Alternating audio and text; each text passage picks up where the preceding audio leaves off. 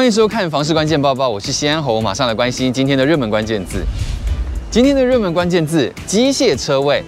对于开车族来说，你买房子有没有付车位，真的非常的重要。因为尤其又是在台北市这样的地方，寸土寸金，那你要付的车位如果是机械车位，你可以接受吗？当然，如果可以有选择的话，平面车位当然是比较好。但是机械车位，我们之所以有那么多讨厌的地方，因为一定有不少人心有戚戚焉，可能是觉得它又挤又小又脏又容易故障。但是如果你非选择不可的情况之下，选择机械车位，它的上层跟下层好像又还是有差，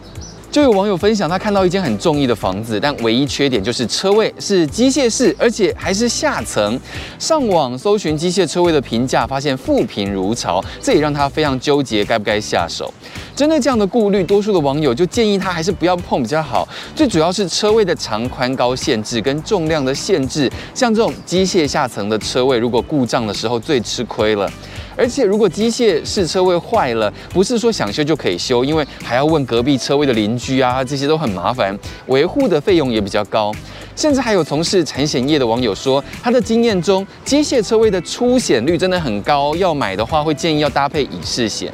但难道你会因为它是机械车位，所以你就不买房了吗？有人就说，其实关键还是在管委会。如果你管委会运作的很好，而且基金也很充足，那么如果发生了问题，有人处理，一切都还是很顺畅的。有人就分享，像他们社区，虽然每个月要再多缴四百块的机械车位的维护费用，但还是被抢光光了。因为说是这么说，要嫌有很多可以嫌，或者像是上层需要等待啊，每次开车都要慢慢的移动，便利性很低。那下层呢，则是会有被压坏的可能，车位会太小等等。会在意的人很在意，像是常常扶着进去，手脚都脏脏的，或者是遇到没有公德心的人，还会乱丢垃圾卡在缝里。或是消防设备，或是灯啊，卡住这些位置，反正有很多可以嫌的地方。不过物业专家郭继子也分析，机械车位唯一的优点，最重要的优点就是价格比较低，金额可能只有坡道的平面车位一半而已，这也是最实际的。就有有经验的网友分享，他当初买社区的车位，因为没有绑特定的车位，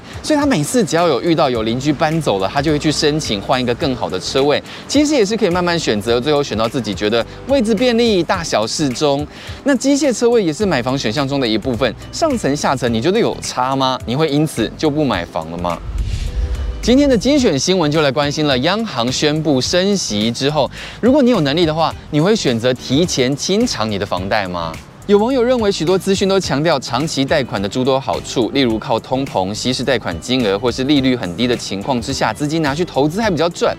但现实面是薪水没有跟着通膨涨，投资被当韭菜割啊等等的，加上三十年房贷利息比十年贵很多，让他犹豫是否该提早清偿。对此，有内行人分析了，长期房贷的优势是在于通膨与房价的涨幅是高于房贷利率的，所以相较之下，即使薪水没涨，这些债务也会随着通膨被贬值，所以就当然不需要提早清偿了。甚至有人觉得，比起他们经历过的利率八趴十趴的那些年代，现在真的太便宜了。另外，关于用时间换取空间，有些人就是觉得住在郊区，空间比较宽敞，很舒适。但是对于无法接受郊区的人，到底是在意哪些缺点呢？有过来人就分析了住在郊区的五大缺点，像是有许多野生动物、昆虫，不用说，还有一些蝙蝠啊、蜥蜴什么的。第二就是宫庙多，不论是大节日绕境或是平日问事，都会有很吵闹的声音。再来就是网络速度会比较慢，美食的外送平台不送，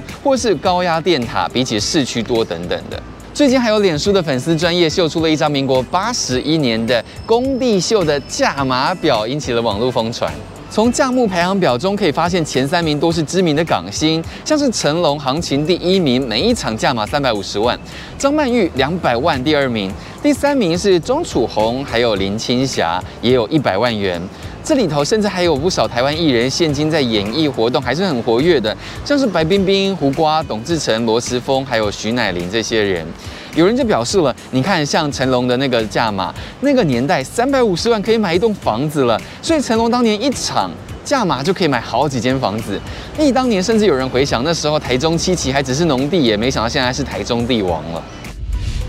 今天的买房卖房，我想问有网友要卖房了，他就想问说，他找了几家房仲才够呢？因为他委托了两家，不知道会不会卖很慢。底下网友就留言，几家都可以，因为物件的市场接受度才是重点啊。遇过没有签约就卖出去的，他也有遇过已经签约了还嫌东嫌西的。也有人分享，找太多间房仲反而没效，因为会被压价钱的房仲烦死。也是要找到会卖的人，不是要找很多人。所以终究还是其实你那个地点最重要，地点好，现在应该都会蛮好卖的。你呢？你觉得房仲要找几位才够呢？也欢迎你在底下留言，跟我们分享你卖房子的经验哦。如果你还想知道更多的房市资讯，也欢迎你点开底下资讯栏的链接，跟我们一起来阅读更多的文章。感谢您今天的收看，我们再会。